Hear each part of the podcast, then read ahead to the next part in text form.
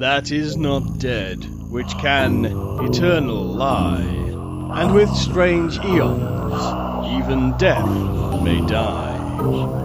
Welcome to the All Lovecraftian Podcast at ArkhamInsiders.com. Hallo, ich bin Mirko. Hallo und ich bin Axel. Wir sind die Arkham Insiders. Auf ArkhamInsiders.com. Und immer wenn du denkst, es geht nicht mehr schlimmer, haut der Eddie noch einen raus. Also die letzte Geschichte heute, die Lovecraft in irgendeiner Art und Weise mit CM Eddie zusammen erarbeitet hat. Und ja, wir sprechen heute über Death, Dumb and Blind, Taub, Blind und Stumm. Oder Blind, Taub und Stumm, auf jeden Fall in, in welcher Reihenfolge ist das? Ich weiß es gerade nicht. Hm, taub. Stumm, blind. So. Stumm und blind. Mhm. Genau. Ja, und zwar hm, ist diese ja Geschichte die letzte, die er mit Eddie zusammengeschrieben hat. Er hat Mitte der 20er Jahre mit Eddie noch an einem Projekt gearbeitet, The Cancer of Superstition, ein ja ein Ghostwriting-Auftrag ähm, mit dem Auftraggeber Harry Houdini. Wir hatten damals schon drüber gesprochen. Das wollten Eddie und er eigentlich erarbeiten, aber mit Houdinis Tod ist das ganze Projekt dann doch abgesagt worden.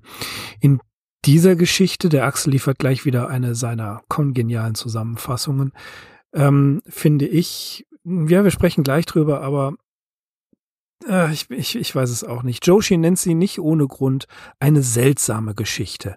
Und was steht denn Seltsames da geschrieben, Axel? Ja, um das herauszufinden, begeben wir uns wieder mal nach Fenham, jenem imaginären Ort in Massachusetts, den wir schon von der letzten Geschichte, die geliebten Toten, her kennen. Es ist der 28. Juni 1924, an dem ein gewisser Dr. Morehouse in Begleitung von vier Männern vor einem Steingebäude, dem sogenannten Tanner-Besitz, vorfährt. Dieses Haus wird bewohnt von zwei Personen, nämlich dem Schriftsteller Richard Blake und seinem Faktotum Dobbs. Dieser Dobbs nun war kurz vor der Ankunft des Dr. Morehouse schreiend mit Schaum vor dem Mund und wirres Zeug redend aus dem Gebäude gestürmt. Bevor wir nun den Doktor und seine Leute ins Innere begleiten, müssen wir uns aber erst etwas mit dem Haus und seinem gegenwärtigen Bewohner Richard Blake beschäftigen. Blake kommt ursprünglich aus Boston und zog mit wachen Sinnen und Nerven in den Weltkrieg, aus dem er als Krüppel wiederkehrte. Nicht nur ist er halb gelähmt, sondern auch taub, stumm und blind. Seine Arbeit an der Schreibmaschine ist mithin die einzige Option, mittels derer er noch mit der Welt kommunizieren kann. Ausgerechnet dieser geschundene Mensch musste in das Tennerhaus einziehen, welches am Rande eines düsteren Sumpfes liegt. Um Haus und Gegend ranken sich dunkle Gerüchte, die dem alteingesessenen Dr. Morehouse wohl bekannt sind. So erzählt man sich, dass die Leiche des Einsiedlers Simon Tanner 1819 unter mysteriösen Umständen verbrannt worden sei. Das schaudernde Detail dieser Sage besteht darin, dass Tenners Leichnam auf der Stirnseite zwei leicht hervortretende Knochenvorsätze gehabt haben soll. Einem weiteren Tenner war im Jahr 1692 der Hexenprozess gemacht worden, der mit einer Hinrichtung auf dem Galgenberg in Salem endete. Das Haus, von dem jetzt hier die Rede ist, stammt aus dem Jahr 1747 und enthält äh, zusätzlich einen Anbau, der allerdings später hinzukam. Hier hatte sich Simon Tanner ein Arbeits- und Bibliothekszimmer eingerichtet, das auf einer Seite auf den Sumpf blickte. Allerdings hatte Tanner die Fenster zumauern und eine extra dicke Tür einbauen lassen. In diesem finsteren Gelass hatte man dann 1819 seinen leblosen Körper mit vor Grauen entstelltem Gesicht inmitten von Büchern und Manuskripten aufgefunden. Nun aber zurück zu Dr. Morehouse und seinem Tross. Beim Eintreten in das Hausinnere verstummt plötzlich die Schreibmaschine, die eben noch lebhaft angeschlagen hat. Die Leute gelangen in Blakes Arbeitszimmer, das an jenes einstmals gefürchtete Arbeitszimmer von Simon Tanner anschließt. Vor seiner Schreibmaschine sitzt Richard Blake. Seinem Tode verzerrtes Gesicht ist schrecklich anzusehen. Ein Luftzug hat einige der Papiere auf dem Schreibtisch umhergewirbelt. Am entsetzlichsten aber ist der unheimlich visionäre Blick des seit sechs Jahren Erblindeten, der allem Anschein nach in letzter Sekunde noch irgendein unvorstellbares Grauen gesehen gesehen haben muss. Bezeichnenderweise ist dieser ebenso leere wie hellsichtige Blick nach der Richtung des alten Tenner Arbeitszimmers gerichtet. Der Doktor verschließt dem Toten die Augen und lässt erst dann seine Begleiter näher herankommen. Auch lässt er rasch das noch in der Maschine eingespannte Blatt in seiner Tasche verschwinden, bevor ein anderer einen Blick darauf werfen kann. Später, nach eingehender Untersuchung, wird sich herausstellen, dass Blake beim Eintreffen der Leute mindestens schon eine halbe Stunde tot gewesen sein muss. Eine Untersuchung der weiteren Räumlichkeiten sowie eine schonende Befragung des verstörten Dieners Dobbs tragen indes nichts zur Lösung des Rätsels, Rätsels bei. Klarheit dürfen wir also nur von dem Manuskript erwarten, das Dr. Morehouse aus der Schreibmaschine zog. Er las es in der trauten Ruhe seines Heims und war danach fix und fertig. Neben der Ungeheuerlichkeit des Inhalts raubte vor allem ein offensichtlicher Stilbruch am Ende des Textes dem Doktor den letzten Nerv. Jedenfalls erwarb er im Anschluss das Tennerhaus und ließ es mit Dynamit in die Luft sprengen. Die Bäume des Sumpfes holzte er im weiten Umkreis ab. Er selbst hüllte sich in Schweigen, und nur der Abschrift des betreffenden Dokuments, die sein Sohn anfertigte, ist es zu verdanken, dass wir etwas von dem Inhalt wissen und hier wiedergeben können. Zu bedenken ist, dass es sich um die Aufzeichnungen eines Menschen handelt, der nichts hörte, nichts sah und sich auch nicht mündlich artikulieren konnte. Blake beginnt seinen Bericht damit, dass er Dobbs vermisst. Er mutmaßt, dass seinem Gehilfen etwas passiert sein müsse, da er auf kein Zeichen reagiert und sich sonst doch eigentlich immer in seiner Nähe aufhalte, als ein quasi sechster Sinn. Um seiner Unruhe Herr zu werden, spannt Blake ein neues Blatt in die Schreibmaschine und tippt seine Gedanken nieder. Dann spürt er ein atmosphärisches Zittern und ein Beben, das sich vom ehemaligen Arbeitszimmer Tenners bis zum Sumpf erstreckt. Erinnerungen an das Einschlagen von Granaten auf dem Schlachtfeld werden wach. Dazu passt jetzt die Wahrnehmung einer feinen, schwefelhaltigen Rauchentwicklung. Auch sie beschwört Bilder aus Kriegszeiten herauf. Blake wird von Hustenkrämpfen geschüttelt, bis sich der Rauch wieder verzieht und einem erfrischenden Lufthauch Platz macht. Allerdings spürt der Schriftsteller nun die Anwesenheit irgendeines anderen im, im Zimmer, aber es ist nicht Dobbs. Seine Empfindsamkeit steigert sich so weit, dass er mit einem Mal sogar hören kann. Eine flüsternde Stimme, ein teuflisches Zischen, das sich zu einem Chorgesang auswächst und in den schillerndsten Farben beschrieben wird. Die Stimmen dringen förmlich auf unseren Chronisten ein und peinigen ihn mit infernalischen Vorstellungen. Dazu ist es jetzt eisig kalt im Raum. Blake schreibt, wenn es diese Dinge waren, die Dobbs die Flucht ergreifen ließen, dann habe er dafür vollstes Verständnis. Ihm selbst freilich ist diese Möglichkeit versagt, doch ist er fest entschlossen, der unsichtbaren Bedrohung innerlich zu widerstehen. Ein Wind wie direkt aus der Gruft durchfährt den Raum und transportiert den Gestank todlebendiger Wesen. Geisterhafte Finger zerren an ihm. Er spürt den Druck von knochigen Knöpfen oder Hörnern gegen seine Stirn pressen und schließlich den Kuss eines Wesens, das seit langem tot ist und ihn in den Abgrund zieht. Er haut ein letztes Bekenntnis zu Christus in die Tasten, dann endet abrupt sein Text mit der erschütternden Feststellung, es ist das Ende. Was jetzt noch folgt, ist der erwähnte Stilbruch, ein kurzer Absatz, ganz offenbar von fremder Hand hinterhergeschoben, der da lautet, dem sterblichen Geist ist es nicht gegeben, einer Macht zu widerstehen, die menschliche Vorstellungskraft übersteigt. Dem unsterblichen Geist ist es nicht gegeben, das zu erobern, was die Tiefen ausgelotet und aus der Unsterblichkeit einen flüchtigen Augenblick gemacht haben. Das Ende? Nein, wahrhaftig nicht. Es ist bloß ein seliger Anfang. Ende der Geschichte. Jo, Ende der Geschichte.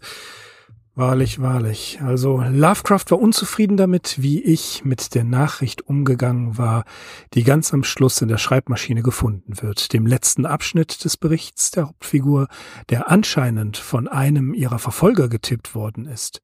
Nachdem wir mehrfach darüber beratschlagt hatten und ich mehrfach versucht hatte, der Sache gerecht zu werden, stimmte er schließlich zu, den letzten Abschnitt zu überarbeiten. Das zitiert aus ähm, H.P. Lovecraft Leben und Werk, äh, aus, ja, also das, die große Biografie aus dem Golconda Verlag, hat Eddie an äh, August Derleth geschrieben. Und das ist eines der wenigen Statements oder eigentlich das einzige Statement, was wir wirklich über diese Geschichte haben. Ähm, selbst in der Lovecraft-Enzyklopädie wird sich weitgehend darüber ausgeschwiegen. Vermutlich 1924 hat Eddie mit Lovecraft zusammen diese Geschichte Taubstumm und Blind geschrieben. Im April 1925 ist sie schließlich in Weird Tales erschienen. Und ja, also ich habe es ja schon angekündigt, ähm, um Sigrid Löffler zu zitieren, ich habe es mit besonderer Missbilligung gelesen. Denn auch hier habe ich einfach wieder das Gefühl, dass Eddie eine super Idee hatte, wie bei Ghost Eater, wie bei The Love Dead, nicht so wie bei Ashes, und einfach nichts draus gemacht hat. Seltsam ist die Geschichte, wie Joshi sagt, seltsam in der Tat, und sie hat ihre Stärken, das kann man wie bei den letzten Geschichten ganz einfach nicht äh, ignorieren aber sie ist auch nicht überragend. Es sind einige Dinge drin, die ich, wo ich mich frage, wie hat er das geschafft? Beispielsweise, wie kann jemand, der in der Art und Weise körperlich behindert ist, es schaffen, eine Schreibmaschine zu bedienen? Axel, habe ich da was überlesen? Oder wird das gar nicht erklärt? Ich weiß es gar nicht mehr. Naja, also die Beine sind gelebt, äh, gelähmt. Ähm, mhm. Hände und Arme scheinen noch funktionieren. Und ähm, ja, das ist möglich. Also es gibt ja auch Blindenprogramme am Computer. Eine, ja, eine Braille-Maschine gab es ja. Mhm, genau. Aber konnte dann unser Arzt diese Aufzeichnungen lesen? Beherrscht er diese Sprache? Also, äh, oder, also diese Punktschrift, ist das, äh, ist das hier belegbar in der Story? Ähm, nein, das hat aber auch eher damit was zu tun. Es gibt ja das sogenannte ähm, Zehn-Fingersystem oder auch mhm. Blindschreiben genannt. Das heißt, die Buchstaben sind in deinem Kopf und du kannst wirklich, also ohne hinzugucken, du, wenn man das lernt, wird man quasi Gehirn gewaschen und die Finger mhm. arbeiten unabhängig von dem, äh, was die Augen irgendwie auf der Tastatur sehen. Also du siehst da natürlich nicht drauf und ich denke, so kann man sich das hier erklären, dass der Blake eben aus der Zeit, als er noch sehen konnte, ja, diese Zehn-Finger-Technik gelernt hat und mhm. das irgendwie noch zur Verfügung steht. Gut, okay, das kann, ja, das ist schwer zu akzeptieren, aber das ist natürlich eine plausible Erklärung, dass er eben dieses Schreiben beherrscht. Ganz im Gegensatz zu mir. Ich kann drei Finger. Also Adler-Suchsystem. Ja, aber hallo. ja, ähm, das, das ist also schon so eine, so eine Sache gewesen, wo ich einfach mir nicht klar war. Dann, was wirklich interessant ist oder was vielleicht ein bisschen besser hätte ausgearbeitet werden können, diese Art und Weise, wie Blake hier seine, ähm, mit seiner Behinderung und seiner Verletzung äh, lernt umzugehen das finde ich eine interessante Sache. Und ich habe vorhin, also es ist jetzt natürlich Sonntag, ihr hört es, ähm, am Sonntag, aber am Donnerstag, jeder, der uns auf Twitter folgt, hat es mitbekommen. Ich habe einen alten Metallica-Song gehört. Und Axel, dreimal darfst du raten, welchen. Mir ist der Titel nicht eingefallen, aber ah ja, doch, das muss ähm, One sein, oder? One, ganz genau. Genau, richtig, von der genau. Justice for All. Ja. Richtig, mhm. richtig. Äh, eine, ich glaube, das ist sogar die erste richtige Single-Auskopplung von Metallica, äh, war das Lied One. Und ähm, ja, dem Ganzen liegt zugrunde ein Buch und ein Film mit dem Titel äh, Johnny Got His Gun beziehungsweise auf Deutsch Johnny zieht in den Krieg von Dalton Trumbo, dass er, äh, das, das Buch kam früher raus, aber der Film kam 1971 raus. Und da geht es tatsächlich um jemanden, der in, ähm, im Ersten Weltkrieg war. Eben dieser Johnny. Und er wird verletzt, er äh, kommt zurück ohne Sprech-, Seh- und Hörfähigkeit und er überlebt verletzt nur als Torso. Also er ist, er ist quasi auch noch, ähm, er, äh, er hat keine Arme und keine Beine mehr. Also er ist nur noch ähm, für die Mediziner ein medizinisches Experiment. Was die Mediziner nicht wissen, ist, dass Johnny bei vollem Bewusstsein ist. Also er bekommt sehr wohl mit, dass was um ihn herum geschieht. Er kann sich aber nicht artikulieren. Er wird, ähm, ja, er wird sediert und kann nachher auch nicht mehr unterscheiden, ob er ähm, ja, das, was, was er träumt, dieser innere Monolog, der stattfindet, ob das Fantasie, Delirium, Traum oder Wirklichkeit ist. Und er findet dann einen Weg zu kommunizieren nach längerer Zeit, und zwar über Morsezeichen. Das ist, wenn ihr euch das anschaut, äh, in dem Metallica-Video in der langen Version von One zu sehen. Da sind Ausschnitte des Films drin. Und ähm, tja, dieser Film dieses Buch war eine Zeit lang in Deutschland nicht lieferbar. Es wurde gemunkelt, dass es aus, ja, weil es ein Antikriegsbuch ist, ein ganz klares, das ist 1939 schon erschienen, ähm, dass wir hier, ja, diesen, diesen Versuch haben, äh, das zu unterbinden. Aber es ist, äh, ja, es ist äh, erstmals 1939 erschienen, deutsche Erstausgabe 1962 und dann später wieder 2012. 1985 beim Eichborn Verlag, die haben sowas gemacht. Und äh, er möchte Johnny, wenn er das morst mit seinem Kopf, also mit seinem Kopfnicken, sagt er die ganze Zeit, dass er sterben will. Er will getötet werden, weil er diese Art und Weise zu existieren nicht mehr aushält. Das ist das, was mir als erstes wirklich ins Gedächtnis gekommen ist, als ich diese Geschichte gelesen habe, ist Johnny Gun, in der diese Form der Beeinträchtigung und des, des inneren Monologs, des inneren Erlebens wesentlich besser geschildert wird als in Taub, Stumm und Blind. Aber interessant ist, was am Ende sich manifestiert, nämlich dass Blake, obwohl eben in seiner Sinneswahrnehmung stark eingeschränkt, plötzlich Dinge wahrnimmt. Und das ist ein interessanter Punkt. Was allerdings daraus geworden ist, dieses, diese Phantasmagorien, dieses, was auch immer, diese Visionen, ja, das ist eine Nummer zu überzogen, wie ich finde. Was sagst du? Ja, angesichts des Metiers oder des Genres, mit dem wir es hier zu tun haben, urteile ich da etwas gnädiger. Mm, wir haben es natürlich auch mit einer Lovecraft-Geschichte zu tun und er hat dann dementsprechend auch aus den Vollen geschöpft. Ich sehe es aber in den Grundzügen auch erstmal so wie du. Also das ist ja ein bedrückendes, wenngleich auch sehr interessantes Thema. Wie ist sowas zu lösen? diese Form der sinnlichen und dann im Endeffekt der außersinnlichen Wahrnehmung, das ist natürlich hochinteressant. Und dann eben, wie ich eben schon sagte, haben wir es eben mit einer Grusel- oder mit einer Horrorgeschichte zu tun, mehr sogar noch, wir haben hier irgendwie eine Art Teufelserscheinung oder irgendwie eine höllische Manifestation, ähm, wie ich es vorhin auf Twitter geschrieben habe. Mhm. Ja, das ist für den einen vielleicht too much, aber ich kann damit ganz gut leben. Wobei ich diese Teufels, diese Art von Teufelserscheinung sowieso interessant finde. Ich glaube, ich habe das schon mal erwähnt. Ähm, ich bin jetzt nicht so der Fan von diesem gehörnten Teufel mit Pferdefuß und ähm, ja, gespaltenen Klauen und Schwefelgestank und so. Das wird ja hier quasi nur so als Versatzstück mit reingebracht, eher so am Rande erwähnt. Also Lovecraft versucht das nicht zu explizit zu beschreiben und ja, lesen wir doch mal, ich lese einfach mal den Abschnitt vor, um den es hier geht, wo ich eben gesagt habe, er da aus den Vollen.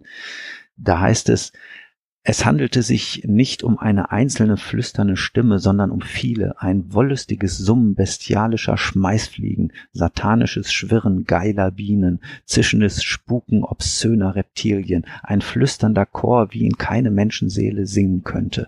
Er nimmt an Lautstärke zu, der Raum hallt wieder von dämonischem Singsang, unmelodiös, tonlos und grotesk grimmig, ein teuflischer Chor, der unheilige Litaneien einübt, Lobgesänge mephistophelischen Unglücks, Unglücks in die Musik klagender Seelen gesetzt. Ein entsetzliches Crescendo heidnischer, heidnischen Pandemoniums und so weiter. Ja, das ist eben Lovecraft pur. Übrigens kann man gerade an so einem Absatz auch verifizieren, dass es sich höchstwahrscheinlich zu großen Teilen um eine originale Lovecraft-Geschichte handelt und äh, weniger um äh, die Ergüsse von C.M. Eddy, meiner Meinung nach. Hm. Hm, hm, hm. Also ich finde es echt too much. es ist wirklich, selbst für Lovecraft ist das viel zu sehr eins draufgesetzt. Also das hört, das hört ja gar nicht mehr auf. Das ist so. Naja, das geht noch weiter. Das geht noch weiter, ja, das ist ja das Schlimme. Äh, ich überlege gerade, an was mich das noch erinnert. Ja, an das, äh, an diese einzige wirklich wahre übernatürliche Schilderung in Revival von Stephen King. Vielleicht erinnerst du dich, wir hatten mal darüber gesprochen mhm. vor einigen Jahren mhm. bei Sigma to Foxtrot, dass ja auch King eine Milieu, Milieustudie aufbaut. Und das ist ja auch hier am Anfang bei Eddie, wie er ähm, über das Haus spricht und diese, diese typischen volkstümlichen Legenden mit aufbaut, mit Historizität rein. Na, also das ist ja wirklich auch so ein Muster, was wir bei Lovecraft auch immer wieder sehen. Das macht Stephen King auch einige hundert Seiten lang. Und dann kommt diese völlig übertriebene Darstellung von irgendwelchen insektenähnlichen Wesenheiten, die das Ganze kaputt machen. Also ja, nein, sie machen es nicht kaputt. Sie ja, das sind so diese typischen Adjektiven, ja. die Lovecraft halt ja. auch bedient oder diese Vergleiche mit dem Tierreich, Reptilien, Insekten. Insekten, Herr der Fliegen, also, der, ja. also das sind alles so Assoziationspunkte zu Belial, mhm. den er glaube ich auch selbst noch erwähnt und äh, dem Teufel und so weiter und so fort. Dann diese beiden Hornfortsätze, die sich da gefunden haben bei den Figuren. Das wird nicht näher ausgedeutet, was man da jetzt drunter verstehen kann. Also vielleicht, Blake sieht das ja alles in seinem Geist. Also die, die, die Augen des Geistes schauen das. Oder werden seine Augen reaktiviert und können in eine andere Dimension hineinblicken. Wird ja auch nicht geklärt, finde ich jetzt nicht ganz so schlimm. Aber ja, wird dadurch, dass es vielleicht in seinem Inneren stattfindet, werden da diese Hörner, ähm, entstehen sie dadurch auch rätselhaft. Seltsam. Ja, also, seltsam. Mm, das habe ich mir so erklärt, äh, beziehungsweise ich habe es so verstanden, dass diese höllische Erscheinung sich ihm ja dann nähert, also das Ganze kommt immer näher, mhm. dringt immer näher auf ihn ein und versucht sich dann mit ihm zu vereinigen. Also diese Hornfortsätze, die drücken sich an seine Stirn und dann ist ja sogar von einem eisigen Kuss die Rede, der sich ihm auf mhm. die Lippen drückt. Also so, doch sehr explizit. Ja, entweder ist das der Geist des äh, Simon Tenners oder es ist der Teufel selber. Das kommt nicht so ganz klar rüber, finde nee, ich. Das ist so ein bisschen auch eine Schwäche. Man weiß nicht genau, worauf will der Text da anspielen. Ich wollte noch mal zwei Vergleiche anbringen, die mir hier eingefallen sind. Und zwar handelt es sich bei einem um eine ganz kurze Geschichte namens Der Sessel von John Flanders, ein Pseudonym des belgischen Schriftstellers Jean Ray. Dort setzt sich einer in einen Sessel, auf dem vorher der Teufel Platz genommen hatte. Und das liest sich so. Es fällt mir schwer, die Gefühle zu beschreiben, die mich überfielen. In weniger als einer Minute wurde ich heimgesucht von einem düsteren Gefühl von Traurigkeit und Angst, von schmerzlicher Resignation und Ohnmacht. Ich erinnere mich an ein ähnliches Gefühl während eines schrecklichen Sturms im Ärmelkanal und kürzlich während der letzten Fliegerangriffe.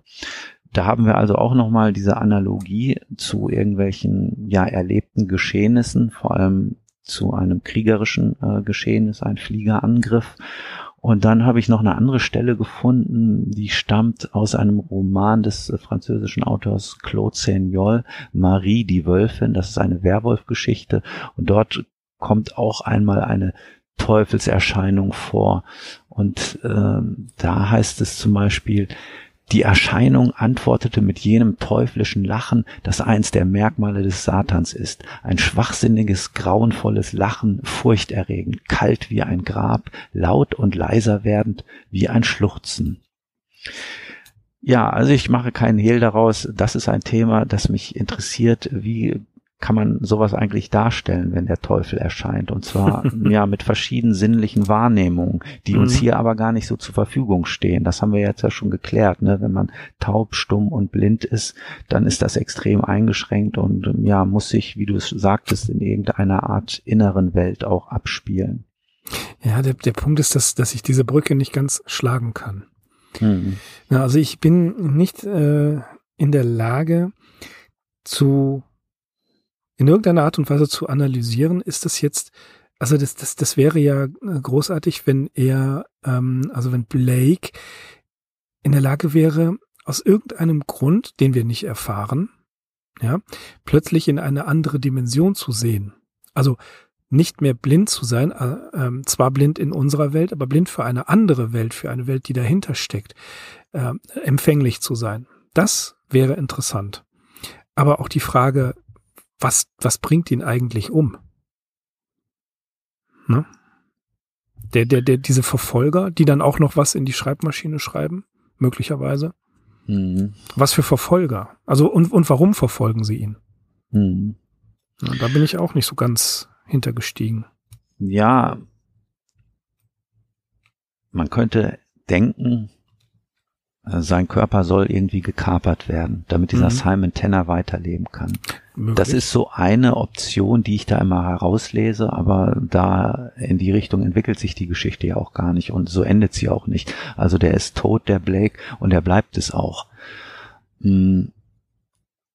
Ja, aber irgendwo muss sich äh, dieser Simon Tanner oder was auch immer sich da manifestiert hat, ja, muss sich irgendwie ein neues Behältnis gesucht haben. Hm. In der Richtung kann man vielleicht dann auch diesen letzten Absatz deuten, der da als Stilbruch bezeichnet wird. Das ist ähnlich wie bei Randolph Carter, ne? Also die, dieses, das Böse oder die, ähm, die Wesenheit, ja, sie, sie wird, die, die Anwesenheit wird sprachlich oder muss sprachlich übermittelt werden.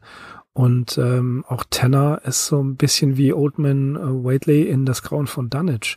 Aber das sind nur Anklänge. Und um das wirklich äh, als Vergleich heranzuziehen, muss man sich schon sehr, sehr weit vorwagen. Es wird mhm. immer in der Sekundärliteratur werden diese beiden Geschichten mit äh, zitiert, um vielleicht irgendwelche Anknüpfungspunkte zu bringen. Aber es äh, haut nicht so ganz hin, wie ich finde. Ja, das hat mich eher wieder auf andere Dinge gebracht. Ja, Dinge buchstäblich, nämlich auf Lovecrafts Dinge oder seine Dingwelten. Also wir haben ja hier eine Schreibmaschine klappert noch, obwohl der mhm. Schreibende ja schon tot ist. Mhm. Wer schreibt? Ja, oder ja. es spricht jemand in ein Telefon, obwohl der zu erwartende Gesprächspartner nicht mehr am Leben ist. Wer spricht? Ne? Das ist die Aussage des Randolph Carter. Oder genau. ein Mensch geht umher, der nicht der ist, der er vorgibt zu sein. Wer oder was ist es? Das haben wir in das Ding auf der Schwelle oder im Fall Charles Dexter Ward. Ähm, also ich finde das interessant, gerade bei der Aussage des Randolph Carter und hier eben bei Deaf, Dumb und Blind mit der Schreibmaschine, aber auch zum Beispiel in der Flüsterer im Dunkeln, wo wir ja Fotos, Apparate und diese Tonwalze haben. Das sind ja, ja per se erstmal keine magischen Gegenstände, sondern Richtig. ganz im Gegenteil, sondern all alltägliche Kommunikationsmittel, die aber eben in Lovecrafts Fantasie zu ja schrecklichen Geheimnisträgern oder Verkündern von, Ur von Unheil werden und dadurch erhalten sie eben eine ganz neuartige Bedeutung und sie sind dann, wie eben auch in dieser Story hier, nicht einfach nur ein Beiwerk, sondern sogar Dreh- und Angelpunkt des ganzen Plots und mhm. Ja, da fragt man sich dann schon, ob man hier näher an einer typischen Horrorgeschichte dran ist oder vielleicht schon an, wenn ich mich mal aus dem Fenster lehnen darf, Franz Kafka. Sehr gut. Ja. ja. Die Parallelen zwischen Lovecraft und Kafka haben wir ja auch immer wieder angesprochen. Das ist das, äh, das große Werk, die große Dissertation, die noch aussteht. also nicht von mir, das könnt ihr vergessen, das schaffe ich nicht mehr. Aber irgendjemand sollte sich dessen annehmen. Telefon, Aber, wenn ich das noch kurz ja, sagen, bitte. da spielt ja auch am Anfang von das Schloss eine Rolle, ja. wenn der Landvermesser da in dem Gasthof, das ist ja quasi nochmal so eine Art Kontakt aufzunehmen mit dem Schloss. Er führt ja, glaube ich, zwei Telefonate. Mhm. Aber ja, viel näher wird er nie an dieses Schloss herankommen Richtig. oder ne, da spielt halt ein Telefon auch eine Rolle. Wie gesagt, ist natürlich jetzt, ich vergleiche Äpfel mit Birnen, aber was soll's, nein, nein, dafür also ist ich, so ein Podcast ja da. Es gibt, es gibt eben diese, diese merkwürdigen Ansätze, von denen man nicht weiß, warum beide sie in irgendeiner Art und Weise äh, hatten. Das Unterirdische zum Beispiel, dann eigene Welten, die stattfinden, in denen andere Gesetze nicht mehr gelten. Aber auch interessant ist, wo du gesagt hast, äh, Lovecrafts Dingwelten. Äh, da kann ich noch zwei weitere geben, und zwar die Violine von Erich Zahn. Das ist zwar kein Kommunikationsmittel, aber hier ist die Musik möglicherweise gespielt durch diese Violine, die ähm, die, die, ja, das, das Instrument, das Ding, das das Böse oder die anderen Wesenheiten zurückhält und natürlich auch die Traummaschine in äh, äh From Beyond. Ne? Absolut, ja, ja. Das ja, wobei, ja auch, klar, also From Beyond, da gehen wir aber schon so in diesen Bereich der eher magischen Apparate, wie ich sie mal nennen möchte. Das mhm. haben wir mhm. dann auch bei das leuchtende Trapezoede, aber ja. gerade ähm, äh, der, der Erich Zahn, das ist natürlich auch ein hervorragendes Beispiel. Noch Instrument ist ja dann hier auch im doppelten Sinn zu verstehen, mhm. also als, mhm. ja, eben Instrument, um etwas zu erreichen, um dieses Dimensionstor aufzustoßen. Ja, oder was auch immer das da, mhm. was das bewirkt. Ne? Aber auch hier sehen wir, dass Maschinen, in, ob es nun äh, fantastische Maschinen, Traummaschinen oder eben ganz reale Maschinen sind, genauso wie in Träume im Hexenhaus die Mathematik, also eine ja, die, die Grundlage von Wissenschaft oder die Sprache der Wissenschaft hier in einen magischen Bereich hinüber, äh, ja, transmigrieren kann man fast sagen oder da etwas äh, connecten. Das finde ich nämlich auch immer wieder interessant, das Lovecraft oder bei The Shunt House, das X-Ray Gun, was die da benutzen. Ne? Mhm. Sie zerstören das, was seitenlang erstmal in irgendeiner Art und Weise die Familie, die im Schandhaus gelebt hat, ähm, immer wieder negativ beeinflusst hat. Und womit machen sie es dann platt? Mit Säure. Ne? Also das, das, sind, das sind ganz grundlegende Dinge. Hier wird modernste Technologie und Wissenschaft angewendet, um etwas Archaisches, etwas Altes, etwas Bedrohliches zu transportieren, zu, zu demaskieren oder zu zerstören am Ende. Mhm. Ja. Und auch hier die, die totale Vernichtung. Das Haus wird gesprengt und die Bäume Dynamit. werden abgeholzt. Völlig kaputt gemacht. Da bleibt nichts mehr übrig von.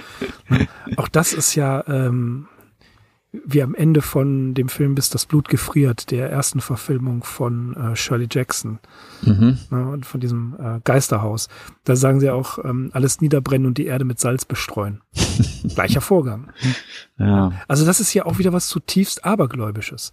Klar. Weil ja, wir haben es möglicherweise mit dem Teufel zu tun oder das, das wird ja gar nicht wirklich gesagt. Klar, es kommen irgendwelche christlichen äh, Symboliken mit rein und ja, wir bösen Heiden, wir machen immer irgendwelche Orgien und irgendwelche Opfer und dergleichen. Ne?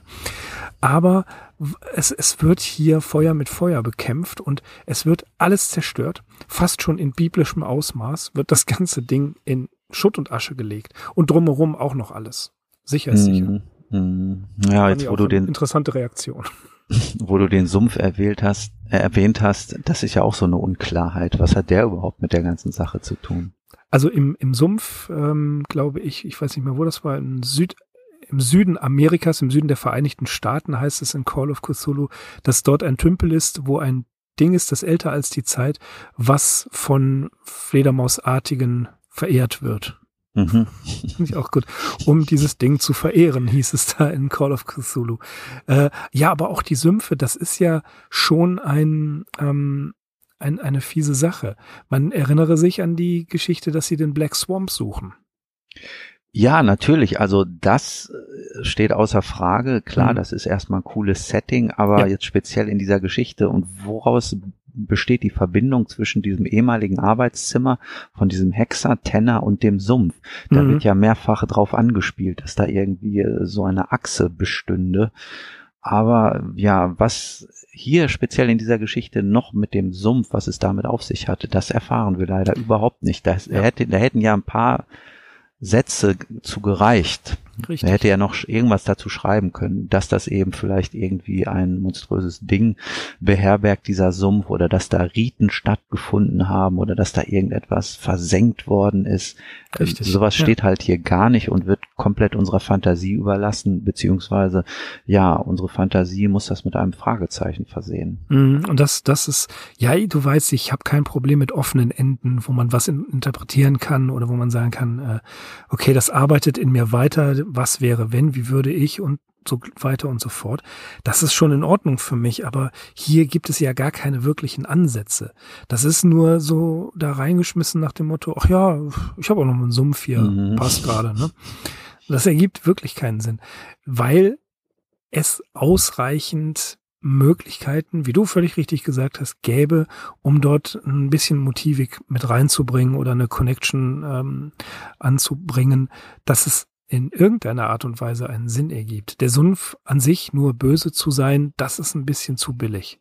Ein bisschen anders sieht es bei dem ehemaligen Arbeitszimmer oder der Bibliothek von dem Tenner aus, wo er ja dann unter Manuskripten und Büchern gefunden wird, da kann man sich eigentlich recht gut ausmalen, ja, dass das auch irgend so eine verborgene Bibliothek gewesen sein wird, dass das mhm. wahrscheinlich irgendwelche okkulten Werke gewesen sind, die er dort angehäuft hat.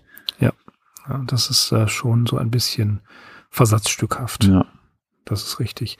Ähm, auch, auch hier ergibt das aber auch alles nicht wirklich einen schlüssigen Sinn. Das ist ja das Traurige an der Geschichte. Er hatte einfach eine super Idee. Wie kann einer, der taub, stumm und blind ist und auch noch körperlich eingeschränkt durch eine ganz, äh, ja, ich, ich banal. Es ist natürlich keine banale Verletzung, Verzeihung, aber durch eine Kriegsverletzung, nicht durch die Berührung irgendeines Wesens oder eines Dämons oder dergleichen, sondern tatsächlich durch eine Kriegsverletzung. Ähm, wie kann er auf seine Umwelt reagieren? Wie, was macht er? Wie wäre das? Und das ist ja eigentlich eine sehr interessante Idee. Auch literarisch gesehen ist das hochinteressant. Und er macht nichts draus. Also nichts Ausreichendes. Und Jugos hat auf Twitter auf äh, deinen Post geschrieben, das ist eine deprimierende und bedrückende Geschichte. Ja, in, in Teilen ist das auch völlig richtig.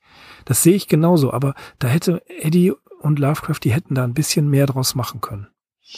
Ja, sicher, na klar. Aber ja, das ist eben der Situation geschuldet. Eddie hatte nicht das Zeug, um mehr draus mhm. zu machen und Lovecraft, muss ich gesagt haben, es ist nur eine Revision. Ich überarbeite das mhm. an einigen Stellen, da bringe ich das rein, äh, was mir so durch den Kopf geht und was ich auch schon vorher mal geschrieben habe. Und ja, klar, richtig viel Herzblut hat er da auch nicht reingesteckt. Und wie gesagt, Eddies Talent selbst hat wahrscheinlich nicht ausgereicht, um die Sache noch besser zu machen, als jetzt ist. Und so ist das eben versandet, das Ganze. Mhm. Es war dann irgendwann fertig, Weird Tales hat es angenommen und gut ist. Klar. Ja, das das wollte ich auch gerade sagen. Immerhin hat er es in Weird Tales verkauft, verkaufen können. Ne? Und ähm, es ist eine Geschichte dabei rausgekommen und wir wissen ja, es gab den Deal zwischen Eddie und Lovecraft, dass die Eddies Lovecrafts Manuskripte tippten, wozu er nun gar keine Lust hatte. Und äh, er hat dann halt so ein bisschen Revision betrieben und ja, das, das andere große Projekt, von dem wir ganz kurz gesprochen haben, The Cancer of Superstition, das ist ja, ähm, das wäre ja schon was ganz anderes gewesen. Es wäre ein Sachbuch gewesen. Sie hätten es erarbeitet und Houdini hätte es veröffentlicht. Das hätte sogar für die ganz schön lukrativ werden können. Lovecraft hätte es geschrieben und Eddie hätte es getippt. ja, aber es muss auch jemand tippen. So es muss jemand ja, natürlich. tippen. Also ich ja, will die Arbeit tippen. nicht schmälern. Ja, nee, um Gottes Willen, das ist, das ist schon äh, harte Arbeit, das Tippen. Ne? Also wenn man sich überlegt, und dann schließt sich der Kreis wieder, wie du sagtest, Zehn-Fingersystem. Auch Lovecraft hatte kein Zehn-Fingersystem. Der hat ähnlich professionell, schnell, langsam getippt wie ich. Mhm. Ja, deswegen wird es auch nie einen Roman geben, sondern vielleicht mal so, ein, so eine Seitennotiz oder so. Da, das kriege ich nicht hin. Ja.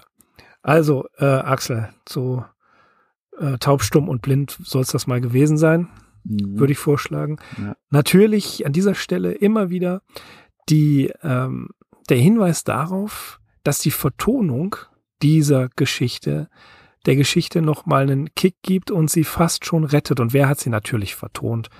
Gregor Schweitzer. Mhm. Könnt ihr auf YouTube anhören und wieder super gemacht, genau wie die letzten Geschichten. Er bringt es fertig, dieser Geschichte echt noch eins mitzugeben, so dass man, dass sie erträglich wird. Manchmal hast du bei diesen, bei diesen Stories ja das Gefühl, noch eine Beschreibung noch eine Beschreibung noch eine Beschreibung. Ich habe, habe ich jetzt alle Beschreibungen gelesen oder habe ich zwei Seiten lang mich weggeträumt? Ich weiß es nicht mehr. Das ist ja leider eine, so eine Sache bei Texten, die mit Lovecraft zu tun haben. Das kommt ja vor. Aber der Gregor kriegt es schon wieder hin, dass man bei der Sache bleibt. Ja, also ich kann mich auch nur wiederholen. Ich finde die Geschichte gar nicht so schlecht. Mir gefällt auch die Art und Weise, wie sie aufgezogen ist, eben mit erstmal so, ähm, ja, wie so ein äh, quasi aus, aus dieser ähm, neutralen Erzählperspektive und dann wird eben noch dieses Schreibmaschinenmanuskript oder dieses Schreibmaschinenblatt äh, da zitiert in voller mhm. Länge und ja, klar, das, finde ich auch ist für den äh, Gregor Schweizer glaube ich, schon eine dankbare Vorlage. Sowas kann man, glaube ich, ganz gut ja. machen. Ja. Aber auch interessant, wo du es gerade ansprichst, da muss man noch ganz kurz drüber sprechen, ist der Wechsel der, nicht nur der Erzählperspektive, sondern auch quasi des Mediums, wie es übertragen wird. Mhm. Also wir haben einen ähm, auktorialen Erzähler. Also es wird von dem Arzt berichtet, der über Richard Blake berichtet, der dann am Ende nochmal analysiert wird und ähm, ja, dann, dann dieser Bericht, dieser Bericht einmal von Richard Blake und der merkwürdige Zusatz am Ende. Also wir haben mehrere ineinander verschränkte Erzählerlebnisse und Erzählebenen. Das wiederum ist eine ganz interessante Geschichte, aber auch nicht so super ausgearbeitet, dass da wirklich was Massives hätte draus werden können. Gut, dann belassen wir es dabei. wir belassen es dabei. Lovecraft war ein Gentleman. Und wo wir gerade beim Thema sind, Axel, wir kennen einen Gentleman aus Norddeutschland, den Frank Delventhal. Der, der stärkste der, Mann der Welt. Der stärkste Mann der, und der stärkste Gentleman der Welt. Ja. Äh, Frank, ja, Frank Delventhal ist echt ein, äh, ein Unikum. Ähm, schaut euch mal seinen Insta-Account an. Strong and Gentleman heißt er. Und ähm, da findet ihr auch den Hinweis auf seine Webseite. Und der Frank, der hat was Tolles gemacht. Der hat uns zwei Gutscheine, zwei PDF-Gutscheine zur Verlosung zur Verfügung gestellt. In, und zwar geht es um Malleus Monstrorum 2 und der Saturnische Kelch. Zwei Pegasus-Produkte. Also, ihr kennt Pegasus, natürlich die meisten, äh Gott, wer kennt Pegasus nicht? Das sind die, die das äh, Solo-Rollenspiel rausgeben und das schon seit, ich weiß nicht wie vielen tausend Jahren. Und tatsächlich mehr oder weniger haben ähm, Axel und ich uns ja, ja, durch die ja, durch die Webseite beziehungsweise durch das Forum auch mit kennengelernt, ne? Mhm. Vor elf Jahren ist das? Nee, wie lange ist das her? Noch keine zehn Jahre, aber schon Ewigkeiten. Neun Jahre. Neun Jahre, genau. Und zwar ist auch die deutsche Lovecraft-Gesellschaft, wenn ich das jetzt richtig erzähle, aber ich glaube schon, mehr oder weniger auch mit aus dem damaligen Cthulhu-Forum hervorgegangen. Und das ganz, ganz, ganz, ganz früher.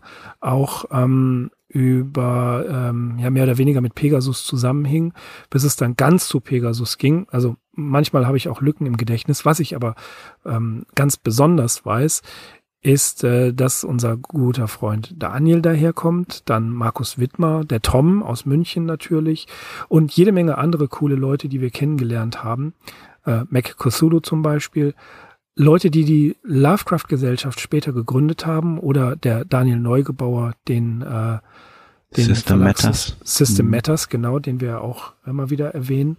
Die kommen alle quasi aus diesem Cthulhu-Forum, das von Pegasus damals gesponsert wurde. Also Pegasus ähm, bringt jetzt nicht nur Rollenspiele raus, sondern, das darf ich jetzt so sagen, auch die Leute ein bisschen näher und zusammen. Ne, es werden Cons veranstaltet, aber das wisst ihr alles, da muss ich keine Eulen nach Athen tragen, um euch das zu erzählen.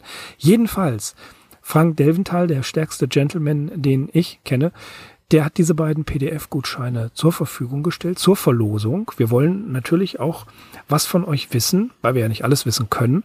Und zwar, die Frage ist, dieser Eddie, und dieser Lovecraft haben ein gemeinsames Projekt angestrebt. Außer diesen vier Geschichten, die sie zusammen erarbeitet haben. Was war das für ein Projekt? Und äh, für wen haben sie es gemacht? Eigentlich ist es ganz einfach, aber schreibt uns die Lösung per E-Mail bitte an unsere, an unsere Seite, an die Arkham Insiders und Macht das recht schnell, bis zum 14.04. nämlich. Die Gutscheine sind bis zum 30.04. begrenzt. Also Leute, wenn ihr der Saturnische Kelch oder Malleus Monstrorum 2 als PDF auf dem Handy, auf dem Laptop haben wollt, dann, tja, müsst ihr die Aufgabe knacken. Das dürfte aber nicht allzu schwer sein.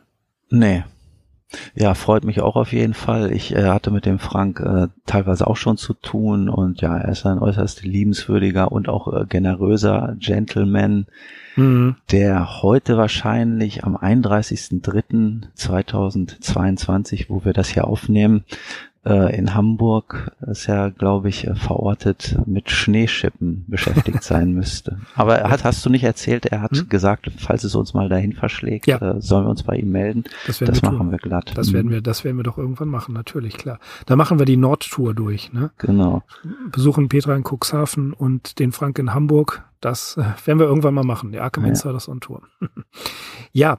Äh, und wie gesagt, der großartige Pegasus Verlag, der die Sachen von, die, die Rollenspiel-Sachen äh, wirklich sehr liebevoll gestaltet, mit viel, viel, viel Arbeit, Liebe zum Detail, diese ganzen Fotos und Texte und was da alles ist. Ähm, ihr wisst, ich bin kein Rollenspieler, aber ich äh, mag das Material. wenn ich denn mal dazu komme, es zu lesen. Einfach, einfach durchschmökern, einfach mal ein bisschen random Reading machen. Das sind wirklich tolle Sachen dabei. Und vielen Dank, lieber Frank, dass du unseren Hörerinnen und Hörern die Möglichkeit gibst, hier was zu gewinnen. Da Hut ab nochmal. und äh, Axel, ich glaube, für heute können wir sagen, haben wir eine Menge Material durchgekloppt. Das war's für heute, oder? Genau, und die nächste Story wartet schon auf uns. Die nächste Story wartet auf uns. Alles klar, dann würde ich vorschlagen, wir bedanken uns wie immer fürs Zuhören, verbleiben mit den besten Grüßen. Ich bin Mirko. Ich bin Axel. Wir sind die Arkham Insiders. Auf arkhaminsiders.com. Bis zum nächsten Mal. Ciao.